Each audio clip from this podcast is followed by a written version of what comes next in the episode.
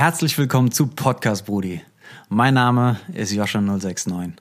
Ich sitze da oben auf dem Ginnheimer Spargel, schaue runter auf die bunten Kreativkreise in Frankfurt und sage euch, die nächsten Jahre werden eine traumhafte Zeit für die Hip-Hop-Community. Im Podcast stelle ich euch die unterschiedlichsten Schlüsselfiguren der Branche vor, die die Szene nachhaltig prägen und fördern, um euch einen Einblick hinter die aktuelle Bewegung zu geben. Viel Spaß damit. Dann legen wir los, würde ich sagen. Mach mal. Herzlich willkommen, Podcast Brudi Nummer 4. Mein Name ist Joscha069 und heute zu Gast der Ulrich, Ja, gute. aka Ulster. Wie geht es dir? Ja, soweit so gut. Soweit so gut, soweit so gut. Viel zu tun wie immer, aber mir geht's gut. Schee, Ja. der Gründer von Oyo und dem Blend Festival. Schön, dich hier zu haben. Ja, schön, schön, dass du da bist. Ja, also was sage ich eigentlich hier zu haben? Genau. Wo sind wir denn? Ich bin ja bei dir. Ja, momentan sitzen wir im, in meinem Tonstudio in Frankfurt und Fechenheim. Aha. Ja, genau. Vielen Dank für die Einladung. Gerne. Ähm, wie kommst du dazu, dass du ein Studio hast? Ähm, ja, ich bin Engineer, Producer schon seit über zehn Jahren eigentlich. Mhm. Hab früher in, eigentlich hat's angefangen damit, dass ich Beats produziert habe, hatte ein Homestudio. Hab dann später das auch studiert an der Hochschule, hab dann als Freelancer gearbeitet in verschiedenen Tonstudios und dann seit 2015 ähm, habe ich quasi das eigene Studio hier, zusammen mit dem Lukas Rimbach. Grüße gehen raus. Cool. Ja. Kommst du aus Frankfurt oder wo kommst du Ursprünglich nicht, ne? Ich komme aus Alzenau. Das liegt zwischen Aschaffenburg und Hanau. Okay. Ungefähr eine halbe Stunde Fahrt von hier. her? Bayern? Genau auf der Grenze, ja. Okay. Das letzte bayerische Städt, äh, Städtchen sozusagen. Ah. Genau, und da bin ich dann mit 19 los Richtung Darmstadt und habe da meinen Bachelor gemacht an der Hochschule. In, Und direkt, ja, das ist der Campus in Dieburg. in Sound Engineering. Ach so, das meinst du, äh, ja. Äh, Digital Media hieß das damals. Im Soundbereich, da gab es Okay. vier Bereiche.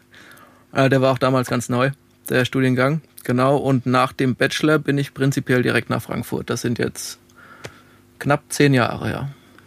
Neun Okay. Jahre, ja. ja. Genau. Und was für Stationen hast du da durchlaufen? Du hast gemeint, du hast für unterschiedliche Tonstudios gearbeitet. Ja, also ich meine, alles hat eigentlich angefangen zu mir, äh, bei mir zu Hause im Kinderzimmer. Da hatte ich mir dann ein kleines Homestudio eingerichtet, wie gesagt, und habe mit einer Rap-Crew eigentlich vor allem Musik gemacht, Beats gebaut, die aufgenommen, das gemixt und Wie so. hießen die? Das war Öge Bilal und Lou. Wie? Hast Öge Bilal und Lou. Das kam in deiner Recherche nicht vor, Joscha. Ich bin enttäuscht. Ja, ein paar Diamanten muss ich ja auch noch Ja, hier ja. aus dir Nee, rauskitzeln. das ist tatsächlich auch schon lange her. Aber mit den Jungs hat eigentlich alles angefangen. Für die habe ich, wie gesagt, Beats gebaut und habe dann mit verschiedenen Rappern, Sängern, Produzenten aus Aschaffenburg eigentlich zusammengearbeitet und bin dann, äh, wie gesagt, nach Darmstadt und als erstes eigentlich ja und vor allem dann bei Ambivalenz habe ich viel gearbeitet. Das war ein Tonstudio in Offenbach. Das heißt, kurz bevor ich meinen Bachelor abgegeben habe, würde ich mal sagen, habe ich da angefangen als Engineer zu arbeiten und habe dort schon so drei Jahre, glaube ich, sehr viel Zeit verbracht, sehr viel gearbeitet, bis ich dann hierher gekommen bin. Zwischendrin waren auch mal so andere Studios noch, wo ich mal einen Tag recorded habe oder so, aber Ambivalenz war damals so mein erster Arbeitgeber, würde ich sagen, als Okay. Freelancer. Ja, genau. Ah, das heißt, das hat dann tatsächlich auch dafür gesorgt, dass du da damit deine Brötchen verdienen konntest. Ja, auf jeden Fall. Also ähm, gut, in, im Studium wurde ich noch ein bisschen unterstützt natürlich, aber damit hat das so angefangen, ja. Also durchs Engineering kam auf jeden Fall die meiste Kohle rein. Äh, Was, was genau macht ein Engineer? Weil ja, Ja, schon in erster Linie recorden, mixen. Darum ging es eigentlich hauptsächlich. Also ich habe mich halt gleich so äh, in Richtung Popmusik orientiert, also eben auch Hip-Hop vor allem. okay. Gibt ja auch dann Leute, die in der Werbung arbeiten oder in anderen Bereichen. Ähm, ja, da ging es wirklich hauptsächlich darum, wirklich äh, Rapper und Sänger aufzunehmen und die Songs zu mixen. Und das mache ich eigentlich heutzutage immer noch auch am meisten. Okay. Ja, Ja, auf der äh, Oyo Soundcloud-Seite habe ich auch ein paar Songs gesehen, als ich äh, ein wenig weiter run runtergescrollt habe, äh, die, den, äh, die das Producer-Kürzel UZ Ganz hatten. genau, ja. Könntest du das eventuell gewesen sein? Ja, das war ich, das war Ah. ich. Das war zu- sozusagen mein erster Künstlername. Damals, als, als ich noch viel produziert habe. Also Producer äh, Engineering war eigentlich immer mehr Mittel, Mittel zum Zweck, um eigentlich meine Beats fett klingen zu lassen und äh, Rapper eben recorden zu können so. Und mit dem Produzieren hat eigentlich alles angefangen und ich habe mich damals UZ genannt und habe auch noch zu Oyo-Zeiten produziert. Also die erste Peter Mans Platte habe ich, hab ich viel produziert und dann auch bei Studying Abroad. Ähm, noch viel gemacht und zwischendrin noch eine Remix-Platte. Aber es kamen dann ziemlich viele Aufgaben so hinzu, äh, gerade ja das Tonstudio, aber auch Management-Kram und ähm, so, dass ich das so ein bisschen, ich möchte nicht sagen an Nagel gehängt habe, aber ja, es okay. wurde weniger, bis ich dann keine Zeit mehr dafür gefunden habe. Äh, wenn Leute mich fragen, ob ich rappe, dann sage ich immer, meine Rapper-Karriere liegt auf Eis. Wahrscheinlich ja. ist das mit deiner Produzentenkarriere ja, wer ähnlich. Weiß, wer weiß. Also ich würde es nicht ausschließen. Manchmal juckt es mich auch in den Fingern, aber ähm, ja, das war halt immer auch so ein Hobby, das zum ansatzweise zum Beruf wurde. Und ich habe tatsächlich leider wenig Zeit für Hobbys. Also äh, ich kann es mir tatsächlich zeitmäßig nicht leisten, äh, Beats zu bauen, weil das äh, ne, muss dann natürlich auch direkt Geld bringen und dann ist das immer so ein bisschen schwierig so. Okay, okay, ja, okay, okay. Ja, Das heißt, du hast jetzt sehr viel Zeit damit verbracht, irgendwie wirklich Leute aufzunehmen und den genau. Mix so zu drehen, genau. dass er fett klingt.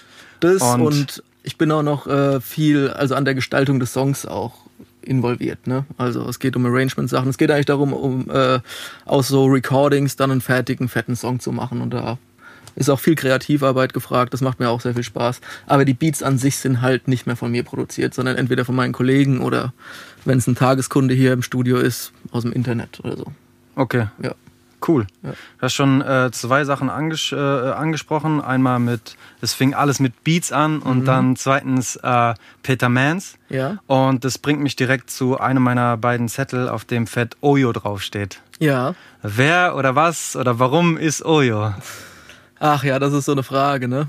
Mm, Oyo, also ich glaube, jeder, der es nicht kennt, kann sich am besten ein Bild davon machen, wenn er sich anguckt, was wir gemacht haben in der Vergangenheit. Mhm. Es ist, ähm, hat eigentlich angefangen so ein bisschen als Produzentenkollektiv. Also ich hatte, wie ich gesagt habe, selbst viel produziert, hatte auch viele Producer um mich rum und wir hatten halt hier im Studio eine gute Basis, um viel zu produzieren und eben auch die Möglichkeit, auf einem gewissen Level mit Artists zusammenzuarbeiten. Und da war halt am Anfang eigentlich das Ziel, ähm, einfach erstmal Musik zu releasen. Halt schon auch den, den Artist und auch die Beats äh, zu platzieren und auch den Content äh, außenrum zu generieren, sprich Videos, Designs und dass das Zeug auf Spotify kommt und so damit hat es eigentlich angefangen. So, also es war ein Producer-Kollektiv, wir haben dann so Labelarbeiten mit übernommen, gerade beim Peter. Ne, also wir haben das so äh, alles in die Hand genommen, sage ich mal, was dazu gehört. Und ähm, ja, durch Kollaborationen eigentlich, ähm, die von Anfang an eine wichtige Rolle gespielt haben, hat sich das schnell, würde ich sagen, zu so einer Art Künstlerkollektiv, zu so einer Plattform vielleicht auch entwickelt, also dann auch genreübergreifend haben wir nicht nur mit Producern und Rappern gearbeitet, sondern eben viel auch mit Leuten aus dem Street Art Bereich, aus dem Skateboarding Bereich oder einfach Medienschaffende. Und so hat sich das so entwickelt. Also wir releasen bis heute Musik, ähm, wir machen Events, wir haben einen Online-Shop, den hast du dir wahrscheinlich angeguckt. Da gibt's nur, nicht nur Sachen von mir, sondern auch von, von kleineren anderen Artists und Brands, die so in dem Netzwerk, äh, Netzwerk rumschwirren. Genau, und das ist eigentlich so ein bisschen angerissen, sage ich mal, die Story von, von Oyo, ja. Cool. Ja. Ähm, die Alrun, meine Schwester, lässt fragen, äh, was der Name bedeutet, wie der Name ja, entstanden ist. werde ich auch oft gefragt. Das ist eigentlich äh, eine ganz persönliche Geschichte und zwar ist eigentlich eine Ableitung von meinem Namen Uli. Mhm. Ähm, mir wurde zugetragen von meinen Geschwistern, dass ich als Baby, Kleinkind, also wenn man anfängt zu sprechen irgendwie, ähm, statt ich habe ich immer Oyo gesagt. Also ich habe irgendwie von mir in der dritten Person geredet und, und äh, so ja so ein klassischer Satz war halt dann Oyo Ma hieß ich habe Hunger. Ah, nice. Ist oft gefallen offensichtlich ja. der Satz auch ja. Ähm, genau und ja ich habe das erfahren von meinen Geschwistern und dachte mir ja wenn ich mal irgendwie was starte was langfristig angelegt ist, dann nenne ich das einfach Euro. Geil, it goes way back. Ja, so sieht's aus, auf geil, jeden Fall. Geil, Ich habe zu, zu den Wurzeln. Geil. Ja, ich habe zu Paprika Papinkapa gesagt und zu Schlüssel Gilla. Ah ja, okay, siehst du? Wa warum auch immer. Ja. Warum auch immer. Ja. Ähm, wie lange gibt's denn Oyo schon? Gegründet wurde es eigentlich direkt nachdem ich mir das Tonstudio hier geholt hatte, Ende 2014 würde ich sagen, ja. Ende mhm. 2014, Anfang 2015. Die ersten Singles kamen im August 2015. Ja. Nice. Genau. Nice. Ja. Jetzt haben wir 2019. Das heißt so vier Jahre bald, wenn ich mich nicht verrechnet habe. Ja. Gute, gute vier Jahre, würde ich sagen, sind es, ja. Okay. Ja. Ähm, was hat sich verändert in diesen vier Jahren? Wenn du vergleichst, wie ihr gestartet habt, Mhm. Punkt jetzt. Ähm, also ich glaube, damals hätten wir nicht gedacht, dass wir so viel Projekte außerhalb von Musik machen. Also Musik ist immer noch die Basis, ähm, aber es hat sich, ähm, ja, es ist sehr breit gefächert jetzt. Wir, wir machen viele Events, eben auch diese Kollaboration mit den, mit den Artists aus diesen anderen Bereichen. Das war, glaube ich, etwas, was wir am Anfang so nicht geplant hatten. Es war aber schon, schon wichtig für uns, so ähm, Kollaborationen einzugehen, die irgendwie natürlich entstehen. So, weißt Okay, du? Und ähm, warum dann also nicht mit einem Sticker-Designer irgendwie zusammenarbeiten oder weiß ich nicht, mit Skateboardern halt irgendwie coole Videos drehen und die Musik drunter legen. Weil es hat irgendwie gepasst und es hat auch menschlich gepasst immer und ich glaube, das ist das, was sich in den letzten Jahren viel verändert hat. Ähm, auch wenn Musik Grundlage ist, viele Projekte, die auch außerhalb der Musik stattfinden. Okay. Ähm, das heißt, weil ich hätte jetzt als nächste Frage gestellt, wie kommen diese Kollabos zusammen? Weil äh, ich habe auch den Eindruck, dass das einen äh, großen äh, Faktor spielt in, in, in der, in der Labelarbeit, wenn man es so nennen kann. Ja, ist schwierig zu sagen. Ich möchte jetzt sagen, die kommen so einem zugeflogen, aber es ist, man lernt halt irgendwie Leute kennen, die was Cooles machen, ne? Und dann denkt man sich, man könnte da halt mal ein Projekt zusammen starten. Man muss auch sagen, Oyo war von Anfang an sehr projektbezogen. Also wir haben eigentlich von Projekt zu Projekt gearbeitet. Wir haben uns ein Projekt vorgenommen und haben dann an diesem Projekt gearbeitet über mehrere Wochen und Monate und haben uns dann das nächste vorgenommen. Und ähm, ja, gerade die ersten Kollabos, ähm, einer der ersten war ja äh, Spirit of 76. Das war, das sind die Die Sockenhersteller. Socken, ja. Und da war es äh, recht eindeutig, also mit dem Dude, mit dem Geschäftsführer, Inhaber, wie auch immer, ähm, habe ich Abi halt zusammen gemacht. Okay. Und wir hatten diese Songs von Peter aufgenommen und ich dachte, hey, irgendwie passt das ganz cool zusammen. Und dann ist er eben im Cinnamon-Video äh, oder zum Videoshoot gekommen und hat Socken verteilt und war da selbst wieder am Start, am Skaten und so. Und danach haben wir halt gesagt, ey, können wir nicht mal irgendwie zusammen eine, eine, eine eigene Socke gestalten, so, Ja. weißt du? Und Eine so Socke. kam, Geil. Eine, eigene, eine eigene Socke halt, ne? Die Super Highs kamen dabei raus, übrigens, genau. Geil. Und so kommt das eigentlich. Es, ist vor Oyo, ich meine, ich hatte auch echt eine, eine intensive Zeit vor Oyo schon in der Branche. So. Daher kenne ich zum Beispiel den Jules und den Severin, mit dem wir ja später ein Projekt gemacht haben und ganz viele Producer und Schaffende einfach aus der Szene, auch aus der Nähe von Frankfurt. Und auf die kommt man dann vielleicht auch zurück so, ne? und fragt mal rum, ob man nicht was zusammen machen will. Ja. Bist du selber geskatet? Tatsächlich nicht, ne? Skateboarding war eher, glaube ich, immer nur so. Aber ich fand es ziemlich dope auf jeden Fall zuzuschauen und ich fand, Ja. glaube ich, auch den, den, also diesen Community-Gedanken geil so und Ja. jeder hat sich supportet. Und das war definitiv auch in der Zeit, wo auch die Art von Musik, die wir gemacht haben, irgendwie auch da gut reingepasst hat. Also ich hatte irgendwie das Gefühl, das macht irgendwie alles Sinn und ich habe Bock drauf irgendwie. Ja. Und so hat sich das, so hat sich das entwickelt. Ich war tatsächlich, wenn dann nur Inline-Skaten. Aber Ah. die, die Inline-Skater, die haben wir nicht im Video bisher gehabt, ja. Damn. Ja, ich, kon- ich konnte mal so ein, so ein Olli konnte ich mal ziehen, aber das war's dann auch. Und immer nur im Stehen. So, ich Ja. hatte immer Angst, wenn ich dann angefangen bin loszufahren. Äh, hat sich wackelig angefühlt. Ja. ja, ich war auch eher der Zuschauer in der Äh, Sache. Ja. Wie sieht das aus mit äh, Graffiti oder Street Art? Warst du da Auch, aktiv? auch eher nur, nee, muss ich sagen, war ich nicht aktiv, sondern das, das war eher so eine Begeisterung, Leidenschaft von mir. Also, ja, Graffiti gehört ja eh irgendwie zum Hip-Hop dazu. Ne? Also ich glaube, jeder, der viel intensiv Hip-Hop gehört hat, früher wie ich auch, der ist auch irgendwie schnell zu Graffiti gekommen und hat sich da vielleicht, ja, hat sich ein bisschen was angeschaut und fand es wahrscheinlich auch ziemlich dope. Und so hat sich das bei mir eigentlich auch entwickelt. Vielleicht, was da bei mir noch ein Faktor ist, ich hatte das Glück und war schon ziemlich viel auf Reisen äh, in meinem Leben und ähm, habe eigentlich so die halbe Welt gesehen. Und auch da habe ich, glaube ich, schon auch irgendwie mindestens unterbewusst ziemlich viel davon mitbekommen. Auch gerade was Street Art angeht. Auch vielleicht die Street Art, die man hier nicht so sieht. Also nicht unbedingt die, die Schriftzüge, sondern auch, ich möchte nicht sagen wirkliche Street Art, aber halt so Bilder an der Wand und sowas, Ja. ne, die da, die dann mit, mit, mit Wandfarbe oder, oder Spraydosen gemacht werden. Und das hat mich schon als kleiner Junge, glaube ich, auch ziemlich begeistert. Und so kam dann irgendwie eins zum anderen. Und wie gesagt, Hip-Hop hat dann irgendwie den Rest gemacht, so. Also, es gehört halt irgendwie dazu, so auch, ne? Auch das Sticker-Game Ja. fand ich auch schon immer geil. Kennt auch jeder, der damals sich irgendwie äh, Skateschuhe gekauft hat. Ja, man hat alle Sticker mitgenommen, die man konnte da im Skateladen. Und, ne, also so war es bei mir. Ich glaube, so war es bei vielen. Ich habe die auch schon teilweise gesammelt. Zumindest so ein bisschen nebenher. Ähm, ja, dass es dann wirklich auch Sticker-Designer gibt, die die so intensiv herstellen und eigen und selbstgemacht wusste ich nicht. Weil ich denke mal, den, den Sitzsticker, auf den bist du auch gestoßen Ja. in, unserer, in deiner Recherche. Definitiv. Genau, ja. Na, so kam das irgendwie alles. Nice. Du Ja. hast gemeint, du bist schon äh, um, um die halbe Welt gekommen. Ja, Äh, ausgeprägte Reiseleidenschaft oder Verwandtschaft Ja. überall. Wie kommt es dazu? äh, Leidenschaft daraus hat sich definitiv entwickelt. Ja, ich konnte eigentlich gar nichts für. Also es war, das waren vor allem die Trips mit meinen Eltern. Die sind Okay. ein bisschen reiseverrückt. Bis ich halt 14 war, bin ich mit denen in Urlaub und ich Ja. hatte noch drei Geschwister, wie gesagt.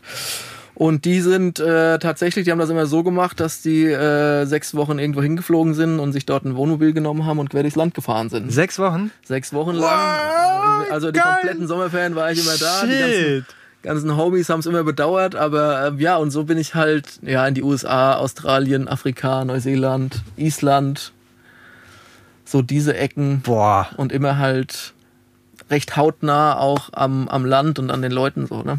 Wenn man mit Wohnmobil Boah. unterwegs ist, ja. Neid. Purer Neid. Aber Mega geil auf jeden Fall. Ich ja. war mit meinen Eltern immer für einen Monat in Kroatien campen. Mhm. So, ich habe mehr als ein Jahr in meinem Leben in Kroatien verbracht, eben wegen diesem Campingurlaub. Ja, Ähm, und wenn man da so eine lange Zeit mal raus ist aus dem eigenen äh, Biotop, dann nimmt man schon, schon was mit, ne? es ist auf jeden Fall charakterformend, auch weil man sieht, also man sieht, man lernt andere Kulturen kennen, andere Ja. Menschen, andere Städte, Architektur, äh, Natur, Landschaft.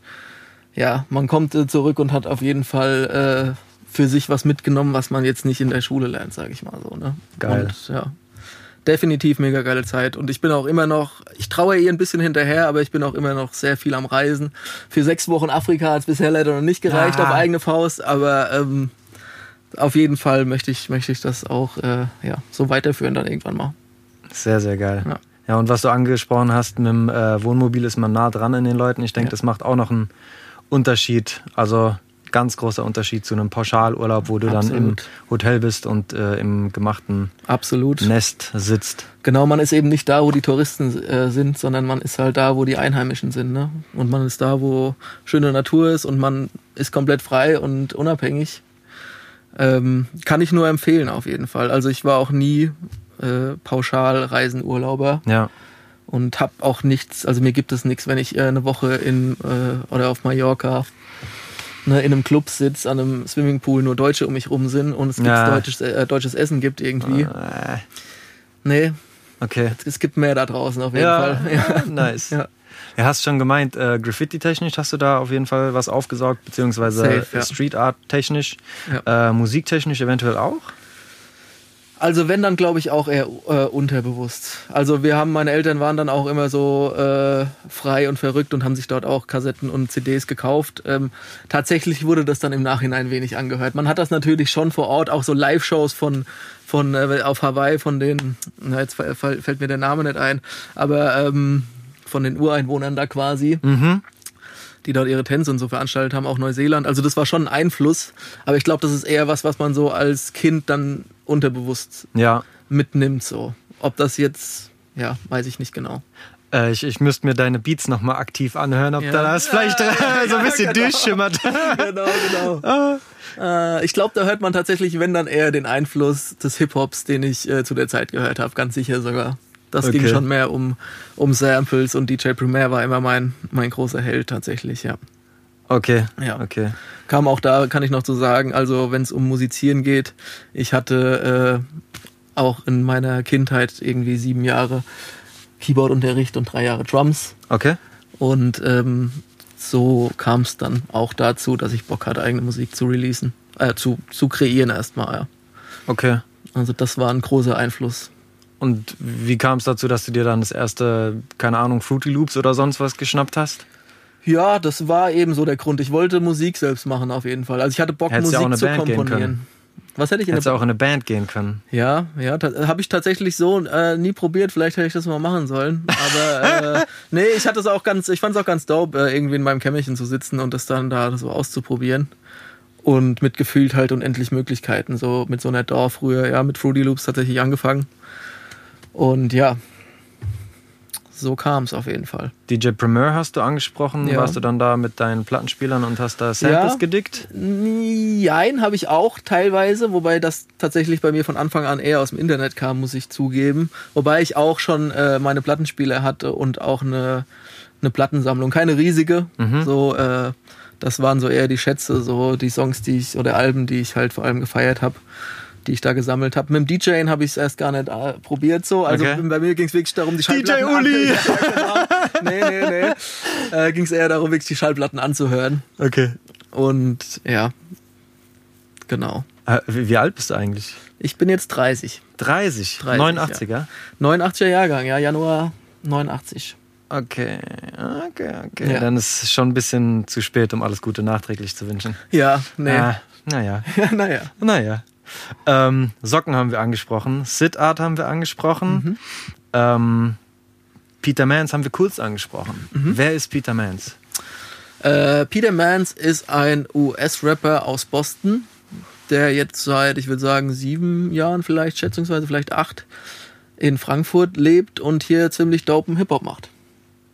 So kann man ihn wohl gut beschreiben. Ähm, ich kann kurz die Story erzählen, wie er hierher gekommen ist, weil also wir haben ja, wir arbeiten jetzt schon seit fünf Jahren recht eng zusammen.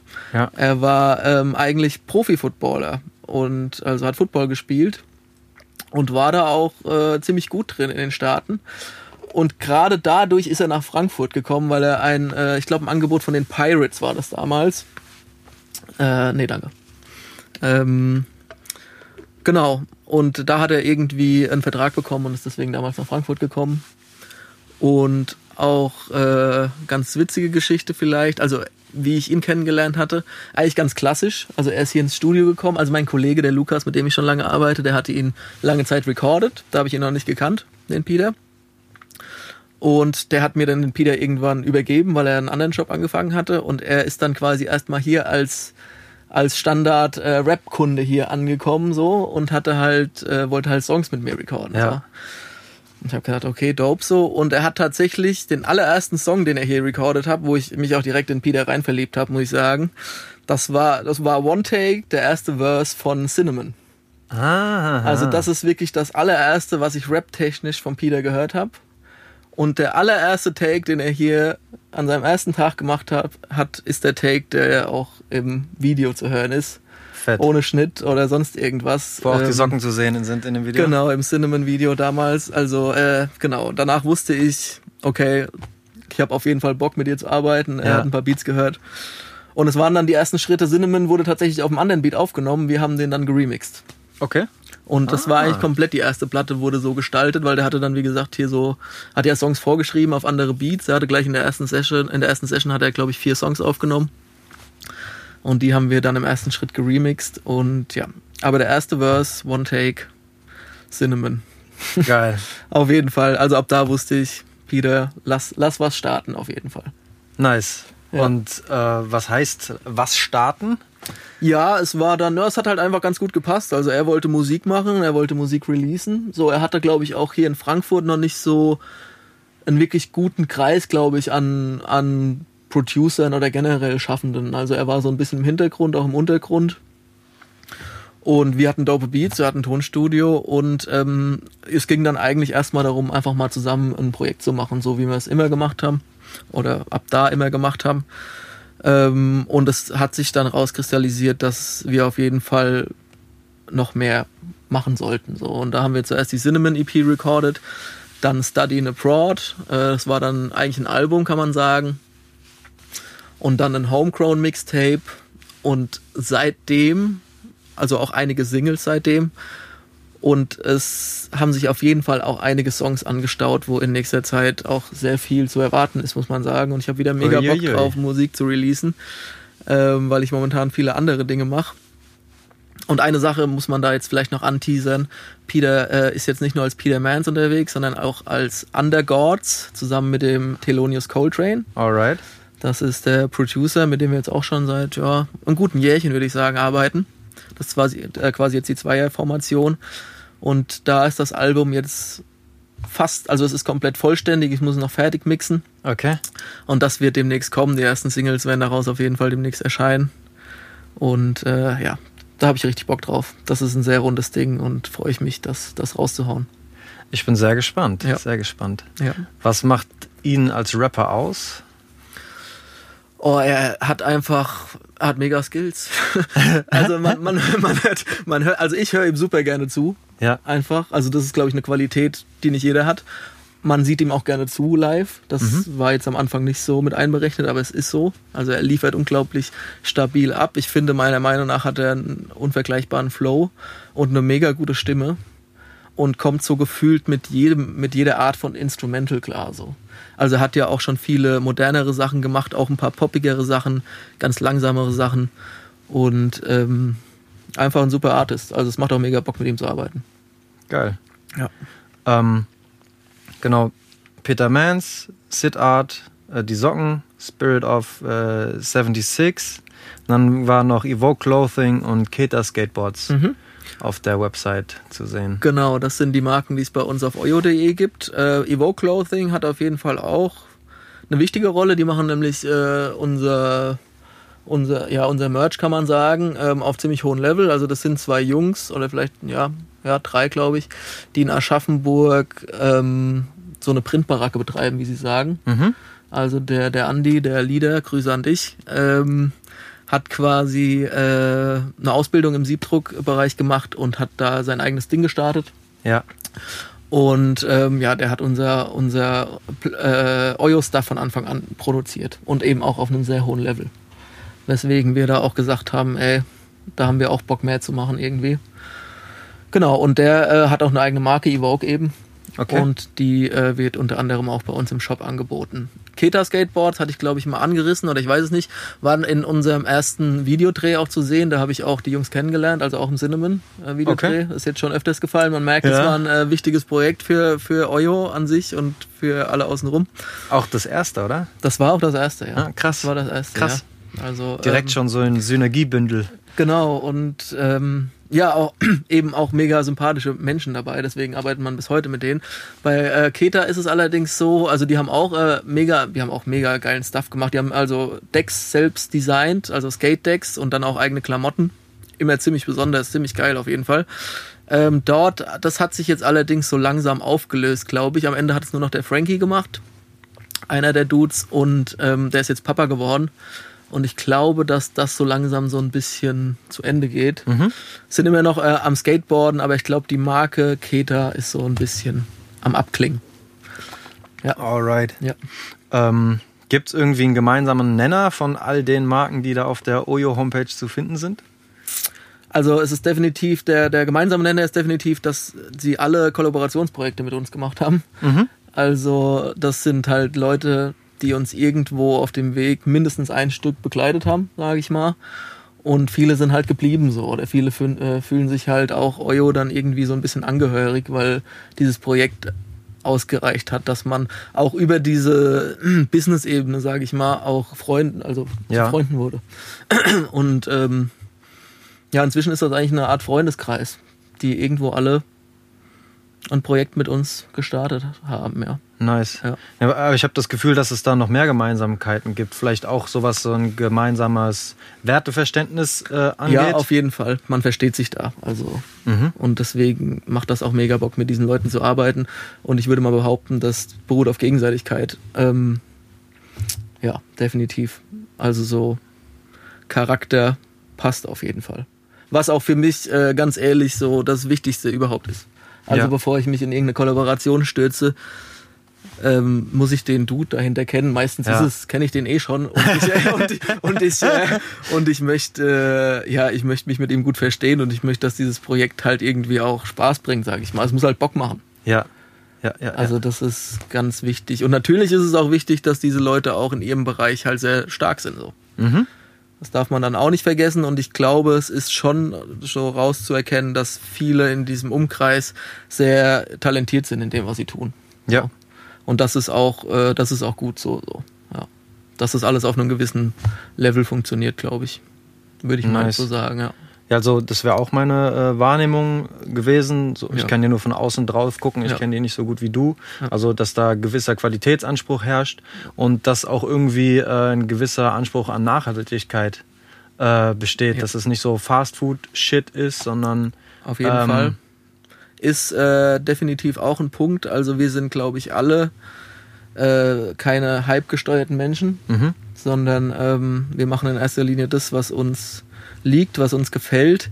Und das wird uns auch noch, oder das, was wir jetzt gemacht haben, das wird uns auch noch in ein paar Jahren gut gefallen. So. Und das ist auch ein bisschen der Gedanke, dass das, was wir machen, ein bisschen eine Zeitlosigkeit hat. Also ähm, keiner von uns möchte auf irgendwelche Hypes aufspringen. So. Wir machen einfach das, worauf wir Bock haben, sage ich mal jetzt so, ja. Ist auch immer leichter gesagt als getan, aber es ist schon in erster Linie äh, das, was wir wollen und nicht das, was unbe unbedingt angesagt ist. geil. Ja. Sehr, sehr geil. Ähm, bei meiner Recherche ist mir aufgefallen, dass die Website auf Englisch ist. Ja, Warum ist sie auf Englisch? ja. Ähm, das hat sich ganz am Anfang gerade, ich glaube, Peter Mans war eigentlich der ausschlaggebende Grund, warum sich das alles so entwickelt hat. Ähm, weil wir unterhalten uns natürlich auf Englisch, wir haben englische Musik gemacht und ähm, da hatte man natürlich dann auch die Möglichkeit und auch das Bedürfnis, äh, Menschen außerhalb von Deutschland zu erreichen. Mhm. Also wir haben uns von Anfang an nicht, wir wollten jetzt nicht unbedingt ein FFM-Represent sein, so irgendwie, also no hate so, aber es ging eher darum, Menschen, die so dasselbe denken, ne, oder diese Art von Musik feiern in dem Fall, zu erreichen, egal in welchem Eck auf der Welt so irgendwie. Deswegen war das von Anfang an schon auch wichtig, dass das auf Englisch läuft. Es ging auch darum, dass Peter halt einen gewissen Kreis hatte, der auch nur Englisch ver verstanden hat. Deswegen war das auch eine ganz logische Konsequenz. Ähm, inzwischen äh, hat sich das so ein bisschen relativiert ähm, und ich denke auch gerade jetzt in Sachen Events, äh, da ist man nun mal lokal unterwegs. Äh, wenn man dann äh, ein Event in der Nähe in Frankfurt macht, hat es keinen Sinn, äh, wahrscheinlich das auf Englisch zu halten. Aber ähm, was Musik angeht, schon. Auch weil neben englischsprachiger Musik wir eben auch viel Instrumentalmusik machen. Ja. Und auch gerade, also der Theo, der Coltrane macht's vor, der hat die meisten Hörer in den, in den USA, in den Staaten, also gerade da noch New York, also New York City, Los Angeles und San Francisco. Und dann sollte man halt so eine Album-Description halt auch irgendwie auf Englisch halten. So, ne? Also es, es hat schon, ja, einen Grund, sag ich Ja, mal. Ne? ja, ja, ja. ja. Cool. Äh, Thelonious Coltrane. Ja, Das ist sein Name. äh, Thelonious, ja. T- Thelonious? Ja, ja, ja. Thelo- Thelonious Coltrane, ja. Oh, ich habe ihn immer falsch ausgesprochen. ja, ja. Verdammt. Wie kommt es dazu, dass der viele Hörer in New York hat? Wie geht Äh, das? der ist einfach unglaublich produktiv. Also ich weiß nicht, ob du ihn auf Facebook verfolgst. Er hat jetzt vor kurzem gepostet, dass er sein 100. Album äh, fertiggestellt hat, also 100 Stück. Und Wow. davon sind, glaube ich, 87 momentan auf Bandcamp und so knapp 50 auf, auf Spotify.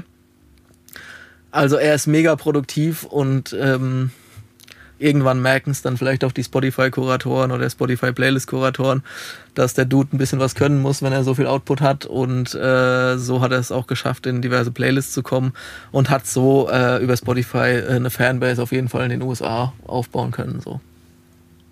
okay. Hm. Also es ist nicht gleich ein Widerspruch. Also Quantität und Qualität kann, nee, kann man so nicht sagen. gleichzeitig. Naja, also äh, Coltrane ist auf jeden Fall ein sehr doper Producer, der äh, hörst dir an. Also seine Releases höre ich mir auf dem Auto an, das, das kann man wunderbar nebenhör, äh, neben, nebenher hören oder im Homeoffice. Alright. Absolut äh, qualitativ hochwertig, ja. Und ähm, mit ihm arbeiten wir jetzt seit einem Jahr ungefähr und haben auch die letzten äh, Alben von ihm vertrieben quasi auf Spotify, ja. Wie hast du den kennengelernt? Äh, das war bei der äh, Chaos DJ Club Party im Oje tatsächlich. Ähm, Okay. Digger Mies hatte davon auch, hatte das glaube ich im Podcast auch erwähnt, sowas in der Art zumindest. Ähm, das war zu der Zeit, als wir äh, auch eine Party starten wollten. Und da hat uns der Stiepe alle eingeladen, dass wir den Abend da irgendwie verbringen. Und da hatte Coltrane ähm, ein Producer-Set aufgelegt und Peter ist aufgetreten. Und Coltrane hat ihn gesehen und äh, ihm ging- es da, glaube ich, ähnlich wie mir damals. Er hat gemeint, ey, endlich ein, ein Rapper in Frankfurt, der irgendwie auf meine Beats passt, so, weißt du? Ja. Und ähm, die haben sich dann ganz schnell connected und wir auch. Also so wie es dann halt ist, ne? Und äh, hat man Projekte zusammen angefangen dann, ja. Geil. Ja. Äh, Mighty Markson ist auch ein Name, den ich immer wieder Auf jeden Fall. Auf den Schirm bekomme. Sehr, sehr wichtiger, sehr wichtiger Mann, sehr korrekter Mensch. Ähm, inzwischen nicht nur Ja, ich möchte gar nicht sagen rechte Hand, weil er äh, mindestens genauso viel macht wie ich, aber nicht nur das, sondern auch noch mein Untermieter oder Nachbar inzwischen. Ah. Praktischerweise kann man sagen. Studiomäßig oder Nee, nee, äh, privat tatsächlich. Okay. Äh, wir wohnen im selben Haus. Ähm, ja, äh, Mighty ist natürlich, äh, ist quasi überall involviert, seitdem er am Start ist. Er kam damals aus Würzburg, hat auch studiert, auch momentan den Studiengang, den ich damals studiert habe, in Darmstadt. Und hat hier äh, als, ja, als Praktikant, kann man sagen, angefangen. War aber nicht wirklich ein Praktikant. Also wir haben zusammen halt äh, auch Beats gebaut und äh, an Releases geschraubt und auch dann die ersten Veranstaltungen äh, gemacht. Da war er auch von Anfang an involviert.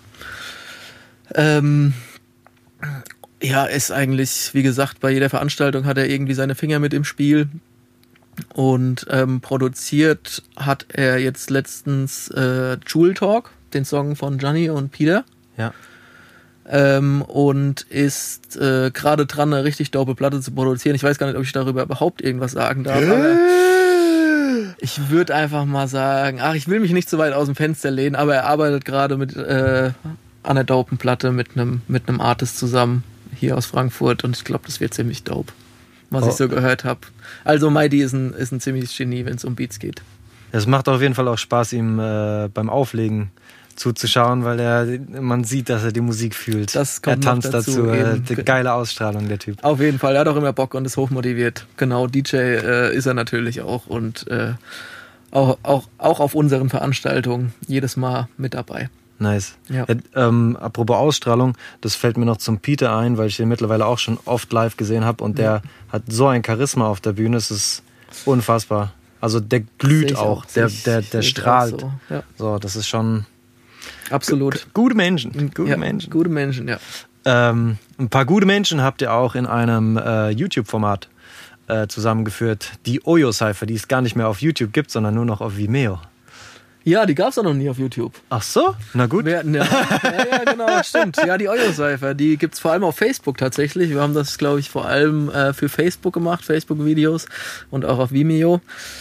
Ja, äh, Cypher ist ja bekannt soweit. Ich weiß nicht, für diejenigen, die es noch nicht gesehen haben, schaut's euch einfach an. Ähm, die Idee war eigentlich auch so die Rapper aus unserem Umfeld, die wir feiern, oder denen, ja, sagen wir mal, eine Plattform zu geben und ein dopes Format zu starten. Da war eigentlich die Idee, dass wir uns mit unserem mobilen Recording-Equipment an irgendwelche random Plätze stellen, setzen, whatever. Und die drei beteiligten Rapper dann eben ihre vorgeschriebenen Verses One-Take dann vor Ort aufnehmen. Ja. Und wir dabei ein Video drehen. Eins war unter einer Brücke, eins war im Auto und eins Am, war am, am Main, am Main, genau. genau. Ja, genau. Wann ist die nächste? Ja, ist tatsächlich in letzter Zeit ein bisschen äh, auf der Strecke geblieben, muss man sagen, durch andere Projekte. Aber ja, ey, auf jeden Fall bald, hoffentlich. Also ist jedes Mal wieder cool, auf jeden Fall. Ist auch immer so ein kleines Happening Ja, auf dabei. jeden Fall. Ne? Ich meine, gut, das mit dem Bus, das war äh, eine besondere Situation, sage ich mal, aber auch besonders, also besonders äh, dope auf jeden Fall. Aber ja, das macht auf jeden Fall auch ziemlich Spaß. Vor allem da muss man sagen, da haben halt auch nur Rapper eine Chance, die halt wirklich dope sind. Und zwar nicht nur auf CD, sondern auch live, weil die müssen das halt irgendwie One-Take Ja. rappen. Die haben mehrere Versuche, das kann man sagen, ja. Aber ähm, was sie da rappen, ist One-Take und was man da hört, ist ja so wie sie sind, so wie sie eingerappt haben. Geil. Ja. Was macht diese Cypher so besonders? Aber ich glaube, Cyphers an sich sind, glaube ich, besonders. Und ansonsten vielleicht noch das, dass wir halt irgendwie draußen recorden. Ne? Also äh, nicht in einem, in einem Tonstudio. Und ähm, klar, und das, was ich meine äh, mit Cyphers sind besonders, ist halt das, was ich, was ich ge gesagt habe eigentlich, dass, dass die, die Rapper eben irgendwie One-Take rappen müssen. Äh, Natürlich kein Freestyle, aber dass sie halt eben gewisse Skills irgendwie haben müssen, um da halt auch bestehen zu können. Ja. Anders kann man es ja auch nicht sagen. Und ja, in dem Fall ist es vielleicht noch, die Oyo-Seife ist vielleicht was Besonderes, weil es das meines Wissens nach zumindest so in Frankfurt auch nicht gab. Oder weißt du da was von? Mm, Nee, auf, also fällt mir jetzt Also es spontan gibt nicht ein. schon, ja, vielleicht vereinzelt dann Rapper, die das mal, jetzt heutzutage eh, ne, die dann eben Instagram-Videos drehen, irgendwie live, aber das ist ja nicht zu vergleichen. Ähm, ja, das ist dann vielleicht das Besondere. Das war auch wieder so ein Ding und das ist auch öfters Thema. ich, man sieht viele, viele Dinge online, was so andere, was so in anderen Ländern abgeht, in anderen Städten. Und dann fragt man sich halt so, warum es das hier nicht gibt. Und das war schon öfters so die erste Frage, die gestellt wurde, bevor ein Projekt dann tatsächlich verwirklicht wurde. Weil ich schon auch Bock darauf habe, irgendwie was zu machen, was mir meiner Meinung nach fehlt hier. Ja. Ja. Cool. Da finden wir vielleicht dann auch den Anschluss zum zweiten Zettel, Ah, den ja. ich hier habe. Äh, gibt es eventuell noch ein anderes Projekt, das du aus dem Boden gestampft hast, weil es dir hier gefehlt hat? Ja, genau. Ich glaube, du redest vom Blend Festival. Was? Genau, ja, das Blend Festival. Ähm, möchtest du dazu erstmal was fragen oder soll ich einfach erzählen? Was ist das Blend Festival? Es ist eigentlich, also in erster Linie ist es erstmal ein Festival für Hip-Hop, Street Art und Asphaltsport. Das heißt, man, es ist ein Dreitagesfestival. Ähm, an diesen drei Tagen hat man ein Musikprogramm und ähm, man hat einen großen Street Art Bereich, äh, wo viele Live Graffiti Artists am Start sind, die ihre Pieces quasi da vor Ort malen. Wir haben eine Paste-Up und Sticker-Ausstellung, eine recht große, Europas größte, so wie wir es recherchieren konnten. Mhm. Und man hatte, man, also ich meine, ja, man hat einen Skatepark. Ich wollte gerade sagen, ich meine, wir haben letztes Jahr damit angefangen. Äh, dieses Jahr startet es wieder, müssen wir jetzt erstmal schauen. Aber das sind jetzt so grundsätzlich erstmal so diese Felder, die das äh, Fundament von Blend ausmachen, würde ich mal sagen. Diese Kombination der verschiedenen Bereiche. Das klingt jetzt alles nicht äh, unbekannt, wenn du gerade davor im Vorfeld schon von Oyo geredet hast. Klingt es so ein bisschen so, als wäre das die Weiterführung oder die Zusammenführung Das von den Disziplinen. hast du, finde ich, ganz gut erkannt, ja. Das ist, das ja. ist, das, das ist äh, ja, das war irgendwie für uns so die logische Konsequenz daraus. Also äh, wir haben schon vom an Anfang an irgendwie so den Gedanken gehabt, dass man das mal machen könnte. Und das hat sich dann so verfestigt. Also letztendlich, ähm, gut, Veranstaltungen haben wir eh schon gemacht, kleinere. Wir hatten auch vorher schon Sticker-Ausstellungen oder eine Sticker-Ausstellung in Frankfurt hatten wir, kleinere Skate-Contests. Das wurde schon so irgendwie schon angedeutet vorher in kleineren Events. Auf dem Yachtclub hatten wir mal eine Party, wo wir am Main einen Skatepark aufgebaut hatten. So einen kleinen Ghetto-Skatepark. Cool. Genau, also es gab schon so Vorreiter dazu. Und das ist jetzt so das, worauf das hinausgelaufen ist. Also, dass man halt sagt, man gibt dem Ganzen eben auch einen, einen Rahmen, einen größeren Rahmen, wo man mehr Platz hat, mehr Ja, Zeit hat ja. und mehr Leute einladen kann und auch mehr Leute im besten Fall dorthin ziehen kann. Und ähm, ja, du sagst schon ganz richtig. Also letztendlich hat sich das so aus diesen fünf Jahren Oyo-Vorarbeit, kann man sagen, äh, herauskristallisiert und war, wie gesagt, die logische Konsequenz und kam auch natürlich daher. Also der Gedanke ist schon lang da. Dass es letztes Jahr stattgefunden hat, war mehr oder weniger, also nicht ein Zufall, aber es lag tatsächlich am Oststern, an unserer Lo Location, wo wir waren. Okay. Wir hatten die Jahre vorher schon irgendwie Locations gesucht, wo man sowas eigentlich mal geplant in einem kleineren Rahmen machen könnte, haben aber nie so wirklich was gefunden. Ja. Und dann bin ich letztes Jahr im Februar auf den Oststern gekommen und hatte mir das vor Ort angeschaut. Ähm, ich meine, du kennst das Gelände, jetzt inzwischen Ja. wird es, glaube ich, abgerissen. Also absolut dafür geeignet. Damals, als ich das besucht habe, war sogar schon ein Skatepark drin, beziehungsweise ein, ein BMX-Park von der Chow Crew. Ähm, und es war natürlich schon überall Graffitis an den Wänden. Also irgendwie hat das schon, also hat perfekt zum Konzept gepasst. Und da haben wir einfach kurzerhand gesagt, ey, wir machen das jetzt, wir machen da, wir versuchen da jetzt mal irgendwie ein Festival zu machen. Und ähm, es war auch dope auf jeden Fall, aber es war sehr wenig Zeit. Also ähm, wie gesagt, ich war im Februar zum ersten Mal da. Im Juli stand, äh, ist es, ging's los und wir hatten dann irgendwie acht Wochen Zeit, das Ganze zu bewerben. Aber ich glaube, es war vor, vor Ort schon äh, ziemlich genau so, wie wir uns vorgestellt haben. Also das, äh, du warst da, ne? Ja. vielleicht kannst du noch was zu sagen, aber äh, womit wir nicht gerechnet haben, war mit 37 Grad im Schatten. Ja, ja, ja, ja. Das war definitiv ein Problem, gerade für die Mainstage, weil da waren es, glaube ich, 50 Grad davor in der Sonne auf Betonplatz. Uiuiui. Ähm, aber ansonsten äh, hat das alles sehr gut funktioniert und auch das Feedback war halt wirklich sehr, sehr gut. Wir hatten noch eine Online-Umfrage gemacht, aber auch so, was die Leute gesagt haben, was die Künstler gesagt haben, die Graffiti-Menschen auch äh, oder Graffiti-Sprayer und auch die Leute auf der Bühne. Also wir haben riesig viel Props bekommen für das Ja. Ding und ähm, es sah auch so aus oder es war so, wie es sein sollte. Also es ging wirklich in der Sache Organisation und so alles gut. Daher haben wir auch gesagt, äh, wir müssen das unbedingt wieder machen. So, ja. Nice. Also was mir krass in Erinnerung geblieben ist, äh, war tatsächlich das Producer Battle, Mhm. ähm, weil das einfach dope as fuck war. So die Leute da, die waren einfach Mhm. geil. Es hat gedrückt und gepresst und gescheppert so. Mhm. Äh, das war beeindruckend, weil ich eigentlich äh, so ein krasser Konzertgänger bin und äh, äh, Rapper und äh, keine Ahnung, Mhm. sowas Ja. mehr gewohnt bin und dann so tagsüber nur Beats äh, und dann von zig verschiedenen Beatmakern. Das war einmal beeindruckend, wie nur die Instrumentalmusik einen klatschen kann und Mhm. äh, zum Tanzen bringen kann. Absolut, ja. Ähm, und dann die, die Vielfalt. Also wie viele Leute da waren Mhm. im, aus den Producer äh, Reihen, aus den. Producer, Producer, Producer Reihen, Ja. die einfach krass gut waren. Also das, Ja. das fand ich beeindruckend. Dann der, der Gesamtvibe war einfach mega angenehm, so Ja. einfach chillig, Ja, chillaxed. Das, ist, Ähm, das haben viele gesagt, ja. Und auch, auch das, was du, was du mit den Producern meintest.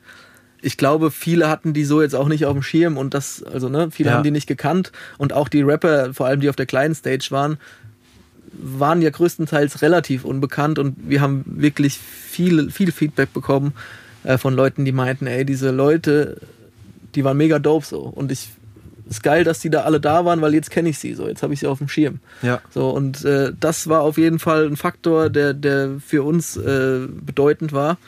Und ähm, eben auch das Zusammenführen dann natürlich. Ne? Ja. Also, dass man eben alle diese Leute, die da irgendwie auf einem Level irgendwo ihr Süppchen kochen, da auf, äh, auf dem Blend-Festival irgendwo auch verein oder eine Plattform haben, wo sie, wo sie auch connecten können, ja, wo sie alle am Start sind, wo sie sich austauschen können. Und das funktioniert nicht nur auf dieser Rapper-Producer-Ebene, sondern dann eben auch im Street-Art-Bereich, dass man da hat man eine große Plattform und dann eben auch dieses genreübergreifende so, ne? Ja. dass man so wie wir es anfangs gemacht haben, bietet sich eigentlich jedem jetzt die Chance, das so zu machen, dass man sich eben Graffiti-Leute oder Designer, Sprayer, alle, die da so irgendwie mit dabei sind, schnappt und irgendwie halt ein, ein Projekt startet. So. Ja. Geil. Und das war auch so der Gedanke, einfach das mal in Real Life zu machen, was wir in so vielen ja, Videos, Projekten irgendwie oder generell halt online gemacht haben. So. Das Ja. war auf jeden Fall der Gedanke dahinter. So. Einen Zugang zu, zu geben dafür. Ja, man hatte auch nicht das Gefühl, dass da irgendwelche Leute mit Star-Allüren unterwegs sind. Mhm. So, die Leute sind halt da auf dem Gelände rumgeschlichen und wenn man Lust hatte, konnte man die anquatschen. Und Ja. ähm, da war irgendwie wenig Distanz, was ich persönlich ganz schön finde Ja. und fand, weil das am Ende des Tages alles Menschen sind. Und wenn du kein Absolut. Depp bist, so dann Ja. Kann man Absolut. mit jedem connecten. So. Ja, und ich finde auch, oder ich glaube auch, dass es für die Zuschauer und Besucher äh, ein ziemlich, also es war ein abwechslungsreiches Programm einfach auch gab, so, ne? Mhm. Also auf der einen Seite konnte man sich natürlich auch zurückziehen und einfach nur dem, dem, das Ganze auf sich wirken lassen. Aber man hatte halt dann irgendwie auf der einen Seite die Skate-Contests, den konnte man zuschauen, so weißt du, das war auf jeden Fall dope. Und äh, die mega dope Street Art-Ecke, muss man sagen, also von der ich selbst platt war so. Also ich hatte damit ja nicht wirklich was zu tun. Also ich habe diese Bilder nicht gemalt sondern Ja, ist klar. ja. also wo die dann fertig war habe ich davor gestanden und mega begeistert von der von der Sache. Und ich glaube es fanden auch viele cool dann eben diesen Leuten dann auch dabei zuzuschauen wie sie dann so ein Piece an die Wand bringen Ja. so weißt du? Sieht man auch nicht alle Tage so ne? Und dann eben noch mit den zwei Bühnen mit ein bisschen Fokus auf die Producer Producer Battle eben als Programmpunkt und dann noch ein paar Workshops und ein bisschen Designermarkt. Also ich glaube, die Leute, da kann man schon mal ein Wochenende verbringen oder zwei Tage, ne? Und äh, kann, kann da so äh, alles so mal ein bisschen mitmachen, so. Ja, und das äh, hat gut funktioniert und dieses Jahr findet es wieder statt. Dieses Jahr äh, nicht mehr im Oststern, sondern im Günnisch-Theater im Gallusviertel. Das ist eigentlich auch ein ehemaliges Industriegebiet. Ähm, hm, wo ja, aber eigentlich nicht so viel passiert. Also es ist ein, es ist ein, äh, ein Theaterverein da, der hat da ein kleines Häuschen. Dort ähm, sind, werden teilweise noch Theaterstücke vorgef äh, ja, vorgeführt, aufgeführt.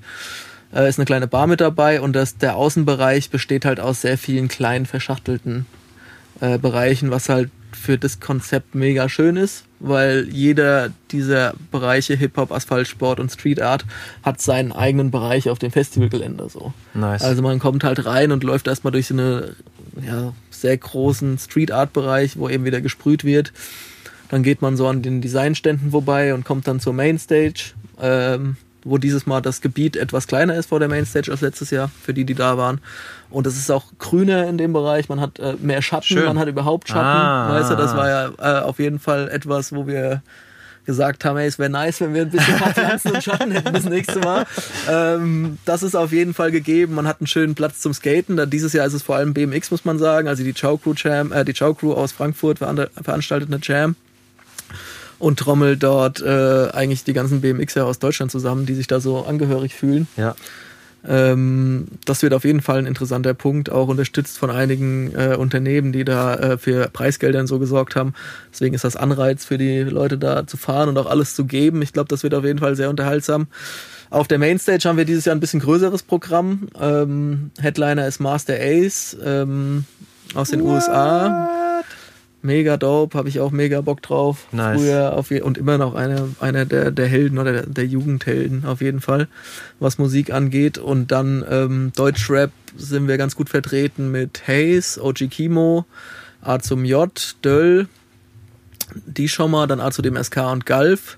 Aus der Producer-Richtung haben wir noch den äh, Dexter, den Saft Daddy und den Retro God und das komplette Sichtexo und äh, Sichtexo DJ-Team, bestehend aus, ich glaube, fünf oder sechs Producer.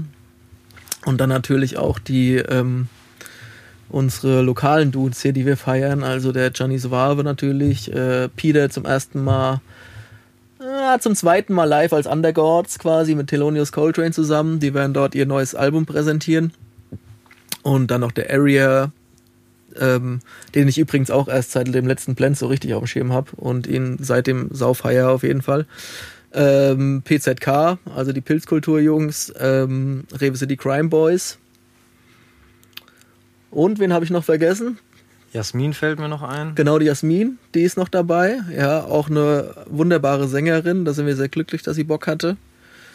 Ähm, ja, ich glaube, das war es zumindest in der Richtung, wobei wir noch ganz viele äh, Artists auch bisher noch nicht veröffentlicht haben, die dann eben den Beatyard machen. Also wir haben noch eine zweite, eine zweite Stage, wieder den Ja. äh, Beatfloor quasi, der ist wunderschön in einem Innenhof mit Terrasse, auch komplett im Schatten und komplett grün. Ähm, dort legen ja auch ein paar Jungs von Sichtexot auf, natürlich der Coltrane und noch einige aus dem Umfeld von Coltrane. Ähm, das werden wir aber demnächst releasen. Das kann man sich dann anschauen. Ähm, besonders dieses Mal noch, dass wir äh, Freitag und Samstagabend bzw. Nacht weiter feiern können im Indoor-Bereich. Mhm. Das heißt, es gibt die, Au- das äh, Opening-Event Freitagabend ähm, mit Sichtexot und äh, mit Retrogott. Und ähm, Samstag dann auf der Aftershow sind Saft Daddy und Dexter. Also legen dort auf. Zusammen mit Handkäse und Musik, die ich äh, übrigens noch nicht erwähnt habe. Genau. Die sind auch mit am Start. Also ich glaube, das Programm an sich ist sehr dope. Wir haben wieder, ich weiß nicht, ich würde fast sagen, hunderte Paste-Ups, was das angeht. Also der Street Art Bereich wird auf jeden Fall sehr bunt. Also Ja. Artists aus der kompletten, aus der ganzen Welt. Das sind mindestens 80 Artists oder 100, die uns da wieder Sachen geschickt haben und schicken momentan. Kommt demnächst auch ein Flyer, wo nochmal die Sprayer und Artists aus dem Bereich vorgestellt werden. Graffiti, Live Graffiti haben wir knapp 30, glaube ich, dieses Jahr, die vor Ort ähm. Wände, Wände besprühen. Also jeder hat quasi, oder der Standard ist dann äh, 3 auf 2,50 Meter. Mhm. Und ähm, die meisten werden samstags dann ihre Pieces drauf, drauf bringen. Es wird auf jeden Fall auch sehr dope.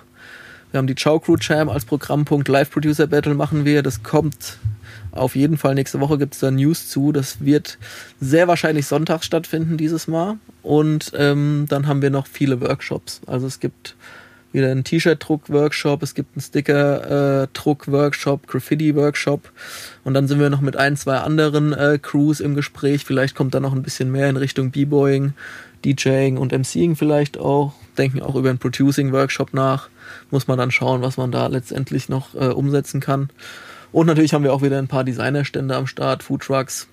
Also es ist eigentlich für alles gesorgt und ich glaube, das Wochenende wird auf jeden Fall super dope. Also ich selbst habe sehr Bock drauf und hoffe, ich kann diesmal noch ein bisschen mehr Gast sein, als ich das letzte Mal war, weil letztes Jahr konnte ich es nicht sein.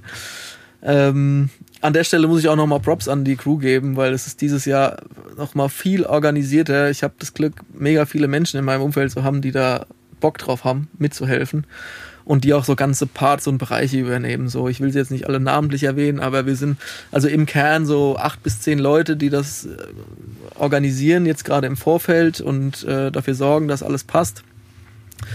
Und ähm, insgesamt sind das 40 Leute ungefähr, die mich da unterstützen und die an dem Wochenende dann Dienste übernehmen, Aufbau, Abbau äh, etc. Und ohne die wäre es auch nicht möglich. Also Grüße an euch. Geil. Ja, zum ersten fällt mir noch äh, so ein Sneakertisch ein. Die hatten so zerschnittene ja. Sneaker da. Mhm. Da habe ich so eine Maske mit äh, zerschnittenen ja. Sneakern und eine Heißklebepistole gemacht. We are super lit hießen die, glaube ich, ja. Ja, das war ziemlich nice. Ja. Ich liebe das, wenn ich so selber was machen kann, weil manchmal habe ich dann über und dann will ich einfach nur in die Ecke und was komplett anderes machen. Äh, und ich erinnere mich, dass da so ein kleiner Fußballkreis äh, äh, war letztes Jahr. Stimmt, ja. Das war, das wird es, glaube ich, dieses Jahr nicht geben. Vielleicht ähm, via Superlit müssen wir mal schauen, ob die Jungs wieder Bock haben. Ich glaube, die machen inzwischen gar keine Masken mehr. Das sind, glaube ich, zwei so bisschen Künstler-Dudes, die da, glaube ich, mhm. irgendwie Bock drauf hatten. Aber ähm, schauen wir mal. Sollte auf jeden Fall auch wieder äh, Tischtennis gibt es dieses Jahr. Sehr gut. Gab es letztes Jahr auch. Jetzt, wo man, wo, wo ich gerade dabei bin, in Interaktivität zu gehen. Äh, ja, diesmal werden aber noch äh, Turniere veranstaltet, Rundlaufturniere. Oh, Mit oder genau. ohne um die? mal schauen. ähm, äh, und äh, da kann man sogar was gewinnen. Ja, da gibt es auf jeden Fall dann den nächsten paar News. Also es wird auch in der Richtung wieder ein bisschen was zu tun geben. Man Geil. kann aber einfach auch nur die ganze Zeit abhängen. Also ich glaube, es gibt genug zu sehen und zu hören. Nice. Wie aufregend ist es, ein Festival zu organisieren? Es ist mega aufwendig, es ist mega aufregend. Äh, man sollte sich in der Zeit, wo man das plant, nicht viel andere Dinge vornehmen. Okay. Also ich meine, jetzt ich als Organisator kann ja mal aus dieser Sicht sprechen. Ähm, es ist schon mega anstrengend, weil man ultra viele Parteien hat, mit denen man zusammenarbeitet. Ne? Also man hat, na, auf der einen Seite hat man jetzt die Crew, dann hat man die Künstler aus dem Musikbereich, man hat die Künstler aus dem Graffiti-Bereich, man hat die Skateboarder, dann hat man halt irgendwo die Besucher natürlich, ja, das heißt, man muss die, die äh, muss sie, muss sie informieren, äh, die Promotion, die eben dazu gehört. Und dann gibt's aber noch, dann gibt's noch die Sponsoren. Wir haben natürlich auch wunder, wunderbare Sponsoren, die uns da zum Glück unterstützen, sonst wäre das auch so nicht möglich. Ähm, mit denen muss man halt den Kontakt halten und äh, mit der Location. Dann gibt es natürlich noch Behörden. Man braucht Genehmigung. Eidechsen. Eidechsen, genau, die, die sollten geschützt sein auf jeden Fall. Und ähm, ja, dementsprechend ist das schon alles sehr aufwendig. Ja, das Thema vertiefe ich jetzt hier nicht, das ist okay. Uh. Ähm, ja, aber es macht auch Bock. Also es macht auf jeden Fall Bock, auch weil man sieht, was man leistet. Also letztendlich letztes Jahr war es so, als das fertig war, dachten wir, okay, mega dope. Und ähm, ja, ist krass abwechslungsreich halt, ne? Also man fährt halt äh, zu Terminen, man spricht mit ganz viel unterschiedlichen Leuten. Also wie gesagt, so ein Graffiti-Sprayer auf der einen Seite, auf der anderen Seite dann irgendwie das Ordnungsamt. Ähm, das ist schon ziemlich cool und es macht Bock und das schon in der Promophase und allem, was dazugehört, jetzt vereint man dann irgendwie automatisch so viele Menschen damit, weil viele einfach Bock drauf haben und es ist halt dann ein Gesprächsthema so irgendwie. Und ähm, ich hoffe auf jeden Fall, dass das äh, vielleicht noch doper wird als letztes Jahr, wer weiß, und ja. dass wir das weitermachen können. Also gucken Fett. wir mal, ja. Mal auf Holz klopfen. Sehr, sehr gut. Ähm, was sind so die größten Learnings vom letzten Jahr, außer dass Schatten notwendig ist? Oh ja, Schatten, das war, ist auf jeden Fall ein Thema. Ähm, es war vor allem die Erkenntnis, dass man mehr Zeit braucht, mhm. um sowas zu organisieren. Also das war letztes Jahr schon in der in der äh, Vorbereitungsphase eigentlich klar, dass es zu wenig Zeit ist so, aber wenn man halt mal angefangen hat, kommt man da ja auch nicht mehr raus so. Ne? Das heißt, man musste dann Kompromisse eingehen. Ähm, das wollten wir auf jeden Fall verhindern. Deswegen haben wir auch schon sehr früh angefangen, alles so weit abzuklären, wie wir es konnten halt. Das ist auf jeden Fall ein Faktor. Zeit und am besten noch möglichst viele Leute involvieren, die gerne dabei sind, denen man vertraut, die was dazu beitragen können, so dass man äh, selbst nicht 100 Themen zu behandeln hat, sondern halt nur 20. Mhm. Ähm, oh, bescheiden. genau, genau. Ähm, und ich glaube, wir haben auch in Sachen Line-Up, was jetzt das Programm angeht, ähm, wollten wir doch noch mal einen drauflegen, um äh, ja schon noch mal auch ein bisschen mehr Leute zu ziehen. Also mhm. wir wollten einfach ein paar bekanntere Namen, aber nicht irgendjemanden, sondern wir haben ausschließlich Leute genommen, die wir sau feiern. Also wir haben die Leute genommen, die das Team feiert. Das ist aber, glaube ich, schon auch auffällig im Gegensatz zu letztem Jahr, dass man da ein paar bekanntere Namen noch mit dabei hat. Und ich glaube, das ist auch wichtig so. Ja, also was ist so der gemeinsame Nenner der Leute im, im Line-Up? Weil es ist ja jetzt nicht äh, Shisha-Bar, Spotify-Playlist. Nee, das ist es auf jeden Fall nicht. Ist, äh, kann man, glaube ich, auch so nicht unbedingt sagen, außer dass wir sie alle feiern. Mhm. Das ist auf jeden Fall der gemeinsame Nenner. Ähm, mh, ja, ich denke, das Blend steht auch da, dafür, dass es nicht äh, so äh, sich nur in einem Genre bewegt. Mhm. Also wir sind keine Genre-Nazis. Wir haben, ich würde sagen, die meisten von uns kommen aus dem Classic-Rap-Bereich und wir haben auch Bock auf immer noch auf Sample-Beats und alles, was dazugehört, aber wir verschließen uns nicht gegenüber Trap und 808 so. Ganz im Gegenteil, wir feiern das auch krass so. Bedeutet aber nicht, dass wir äh, jetzt jeden, der mal irgendwie ein 100.000 äh, Views Video rausgehauen hat, auf Blend einladen wollen, sondern das sind dann schon eher die Leute, die wir äh, ja eigentlich schon länger feiern und die wir, wo wir einfach selbst sagen, ey, ich habe Bock, die live zu sehen. So. Nice. Das ist definitiv der gemeinsame Nenner, ja. Was heißt der Name Blend? Ähm, das kam eigentlich so von dem Vermischen her. Also Blend im Sinne von Vermischen und daher kommt der Name eigentlich. Es ging darum, also ne, dieses äh, Kombinieren dieser Bereiche und dafür eben einen catchy Name zu finden, am besten einen einsilbigen. Und da sind wir nach ja, sind wir relativ schnell auf Blend gekommen. Nice. Ja. Ich habe nicht zuerst an Vermischen gedacht. Ich habe zuerst an blendend gedacht. Mhm. Ja, blendend. Es gibt natürlich auch Blender. Das gibt's auch. Das gibt's auch, ja. ja. Ähm, aber äh, du, ich meine, Oyo gibt's auch, ne? Und jeder, jeder soll sich da einfach äh, seinen Teil zu denken, ist okay. Ja. Ja.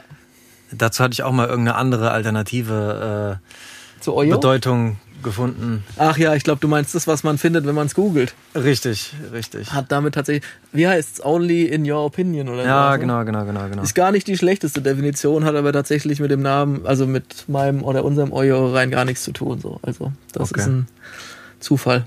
Okay. Ähm, Nochmal zum Blend Festival. Du hast gemeint, beim ersten Mal war der Zeitraum auf jeden Fall sehr kurz. Mhm.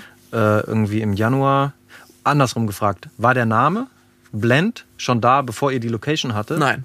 Nein? Nee, nee. Das heißt, es ist denn alles so innerhalb von fünf Monaten passiert? Ja, fünf Monate ist gut. Ne? Also ich würde mal sagen, April, Mai, Juni, ja, doch. Vier Monate. Ja. Okay. Ja. Weil äh, in der Außenwahrnehmung, finde ich, äh, sieht das alles ziemlich professionell aus. Auch vom, vom Look her. Vielen Dank. Vom, vom Design. Also äh, allein wenn man sich äh, das äh, Line-up anguckt, äh, wie es ähm, angekündigt wird auf den Social-Media-Kanälen mhm. zum Beispiel, dann gibt es eine Farbe, die da ist. Es gibt ein Design. Ja. Das ist jetzt nichts, was so hingekackt ist, mal ja. eben, mal rasch, mal eben. Nee, das wäre auch nicht angebracht. Aber ich glaube, äh, ich meine, das haben wir vorher mit Oyo auch schon relativ stabil gemacht. Ja. Also wir, ich glaube, wir haben, wir wissen ungefähr, worauf es ankommt und worauf wir auch Bock haben. Und da muss man aber nochmal ganz klar Props auch an unsere Designerin geben, ja. die ich noch nicht erwähnt habe. Das war die Anissa oder ist die Anissa Carrington und äh, aus Hamburg, glaube ich. Ähm, die hat das super gut umgesetzt. Und das war dann aber so ein Neu-Kollabo-Projekt, wenn ihr davor immer mit äh, Leuten gearbeitet habt, die ihr gut kanntet? Kam, ja, die äh, kam von Marco. Also Marco ist ziemlich ah. gut mit ihr ah. befreundet und ähm, da haben wir gedacht, sie hat für, äh, für Kurt und Komisch, für den Club in Würzburg immer viele äh, äh, Designs gemacht und da haben wir gedacht, äh, das könnte funktionieren und das bis heute auf jeden Fall nicht bereut, ja. Sehr, sehr geil. Mhm. Okay. Ähm, was für Ziele habt ihr euch gesteckt jetzt fürs zweite Mal? Was willst du danach sagen können über die Runde 2? Ach, ich glaube, äh, jetzt so von dem Feedback her wäre es, glaube ich, schön, wenn es einfach wieder so wäre. Also wenn die Besucher, wenn die Besucher, die da sind, äh, glücklich sind, wenn die ein gutes Wochenende haben, wenn die, die Artists, äh, Künstler äh, eine gute Zeit hatten, wenn es für die Crew nicht ganz so stressig wird, wenn wir ähm, nach dem äh, Festival sagen können, ey, äh, wir können das 2020 wieder machen. Geil. Ich denke mal, das wäre schön, ja. Sehr schön. Ähm, wir sind so gut wie am Ende der Fragerunde angekommen tatsächlich. Ja. Ähm, mir ist letztens in der Story von Oyo, glaube ich, äh, da sind mir zwei sehr bekannte Rapper ins Auge gesprungen. Äh, Okay. Azad und Savage, kann das sein? Oder habe ich mich da verguckt? Sein. Ja. ja, da habe ich tatsächlich mal eine Ausnahme gemacht, ähm, weil das in der Euer-Story gelandet ist. Die zwei, die Jungs waren bei mir im, im Tonstudio. Okay. Und ich hatte die, ähm, äh, also Savage war zu, äh, hatte ein Konzert hier, ne? Mhm. Ein, ein Auftritt äh, in der Jahrhunderthalle oder so, glaube ich, Tourstop. Und ähm, Azad war vorher schon mal bei mir im Studio mit Animus und ähm, ja, da hat er mich gefragt, ob äh, ich Zeit hätte, weil Cool Savage in der Stadt ist und die würden gerne einen Song zusammen Hast aufnehmen. gesagt, nein, geht nicht. Ich habe äh, zu verblend zu organisieren. Zum Glück hatte ich da noch ein bisschen mehr Zeit als jetzt. Okay. Nee, äh, genau, und da waren die da und haben, haben einen Song aufgenommen. So. Also die haben dann hier einen Text geschrieben und haben ein, ein Feature recorded. So. Und das war auch schon, war auf jeden Fall ziemlich dope, die Erfahrung. Ich meine, ich kenne es aus Ambivalenz-Zeiten, da kan- kannte ich auch den Azad schon. Da bei den Leben 2 Aufnahmen war ich dabei.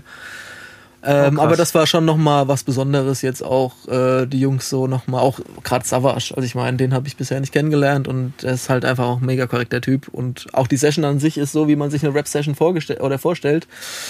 Die zwei haben Beat gepickt und dann ihren 16er irgendwie geschrieben, hier im Studio und das ist dann schon cool, cool äh, zu sehen. Und weil ich gesagt habe, Ausnahme, normalerweise, äh, was hier so im Tonstudio passiert, das nicht direkt mit Euer zu tun hat, Okay, okay. hau ich da okay, gar nicht okay, rein. okay. Aber da war ich so hyped von dieser Geschichte, ich gemeint habe, okay, Alter, das muss ich auf jeden Fall posten, dass die hier waren. Ja, ja, genau. Nee, Ein ja. bisschen starstruck. ja, das muss auch mal sein. Nee, es war auch ein, war eine coole Session, ja. Verständlich. Ja. Cool. Sehr gut. Ja, da habe ich noch äh, von, von, von meiner Insta-Community äh, ein paar Fragen mitgebracht.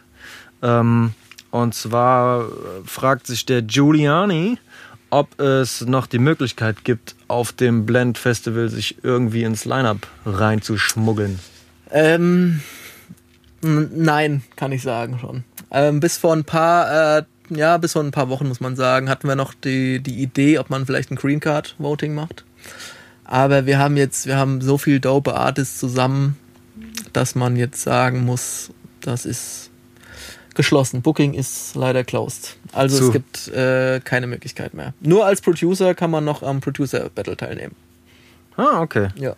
Und dann erledigt sich auch die Frage vom Kalito, der hat nämlich äh, gefragt, was es mit diesem Green Card Voting auf sich hat. Ah, witzig. Ja, genau, das äh, haben, wir, haben wir dann doch gelassen. Ja. Okay. Ja. Äh, und die Frage von der Alice hast du eigentlich schon äh, beantwortet, äh, und zwar, wo die äh, Afterparty stattfindet. Genau, das findet beides im äh, Günnisch Theater statt, Freitag und Samstagabend Alrighty. im Gallusviertel. Sehr gut. Gut. Ähm, dann, mein Lieber, hast du noch irgendwelche Worte für die Welt? Grüße, Wünsche, wie dich Leute kontaktieren sollen, wie sie dir helfen können, irgendwas, was du suchst? Ach, ich glaube, ich weiß nicht. Ich glaube, die meisten, den meisten Leuten habe ich Props gegeben. Ich habe wahrscheinlich tausend vergessen, bei denen entschuldige ich mich jetzt schon mal, weil das, was ich mache, definitiv nicht alleine stemmbar ist, sondern wir sind irgendwie eine große Gang und Community, wo jeder irgendwas übernimmt. Ähm, deswegen auf jeden Fall danke an die Leute, die sich jetzt angesprochen fühlen. Ansonsten lebe und lebe lasse. Lebe und lebe lasse. Sehr gut. Genau. Uli, ich danke dir, mein Lieber. Danke dir, Joscha. Mach's gut. Ciao, ciao. Podcast Brody. Podcast Brody. Podcast Brody. Vielen lieben Dank fürs Einschalten, meine Lieben. Ich hoffe, euch hat die aktuelle Folge Podcast Brody gefallen. Jeden ersten Sonntag im Monat gibt's eine neue. Wenn ihr mir bei der Gestaltung des Podcasts helfen oder mit mir connecten wollt, dann folgt mir am besten auf Insta. Da findet ihr mich unter YOSCHA069. Ich freue mich, wenn ihr das nächste Mal wieder reinhört. Bleibt sauber und gesund, lasst euch nicht anquatschen. Herz allerliebst, euer Joscha.